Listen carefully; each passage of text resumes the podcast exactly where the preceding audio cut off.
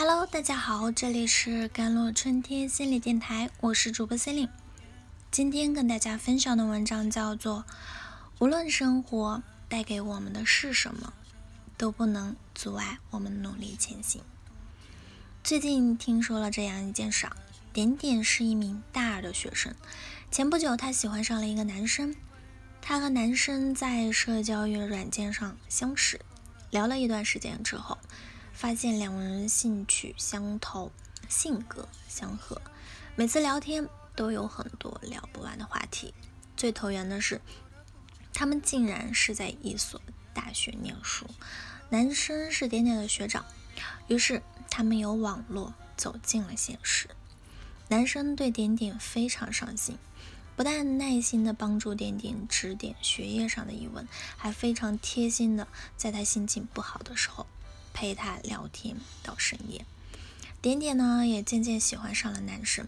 有一天，男生向点点表白，要他做他的女朋友，点点却一直犹豫着，没有表态，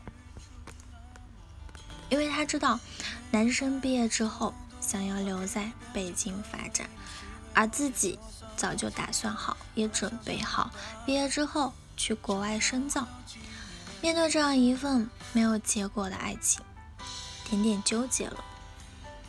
他不知道到底该不该和男生在一起，因为在他看来，这是一段注定无疾而终的爱情。即便两人在一起，到了毕业的时候，也还是会各奔东西。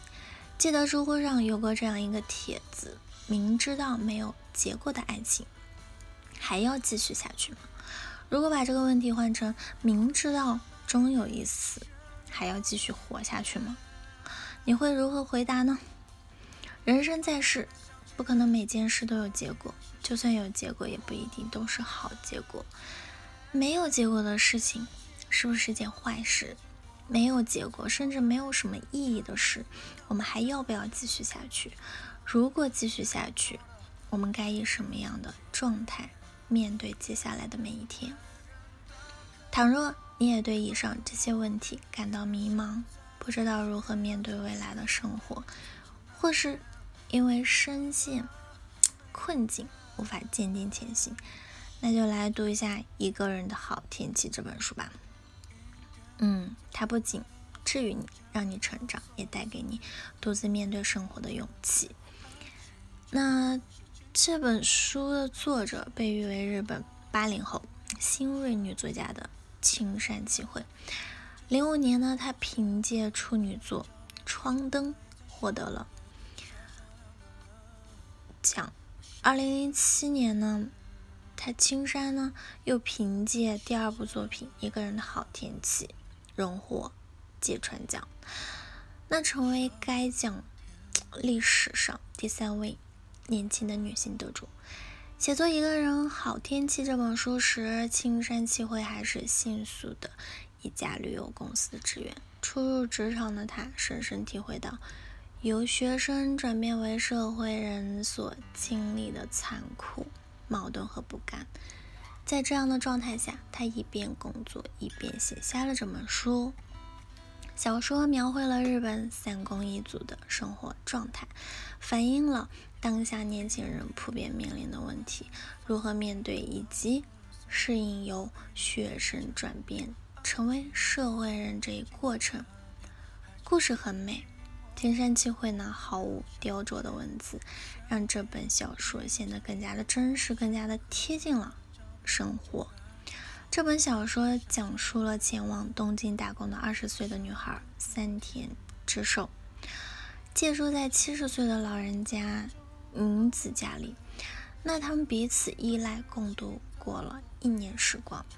女孩由最初的迷茫颓丧，渐渐变得积极独立，最终在入住银子家的第二年春天搬了出去，开始了独自一人的生活。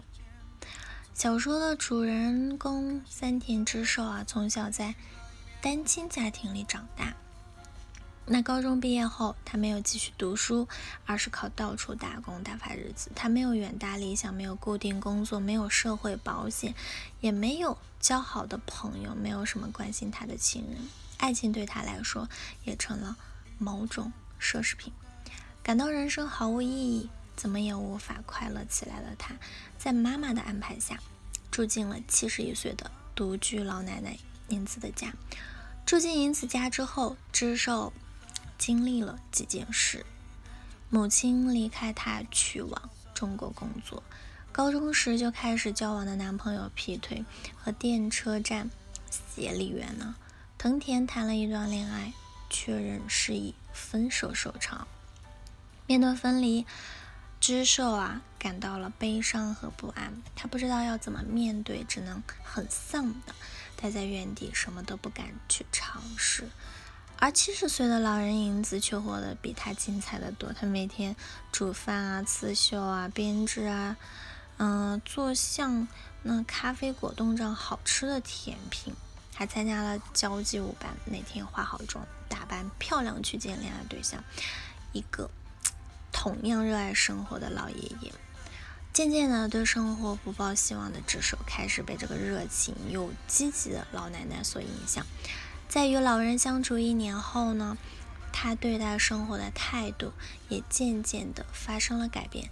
他逐渐成熟长大，面对那些无解的人生难题，他开始不再纠结，不再逃避，而是变得积极主动，并最终找到了独自一人生活下去的勇气。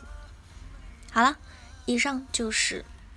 今天的节目内容啦，咨询请加我的手机微信号幺三八二二七幺八九九五，我是 Celine，我们下期节目再见。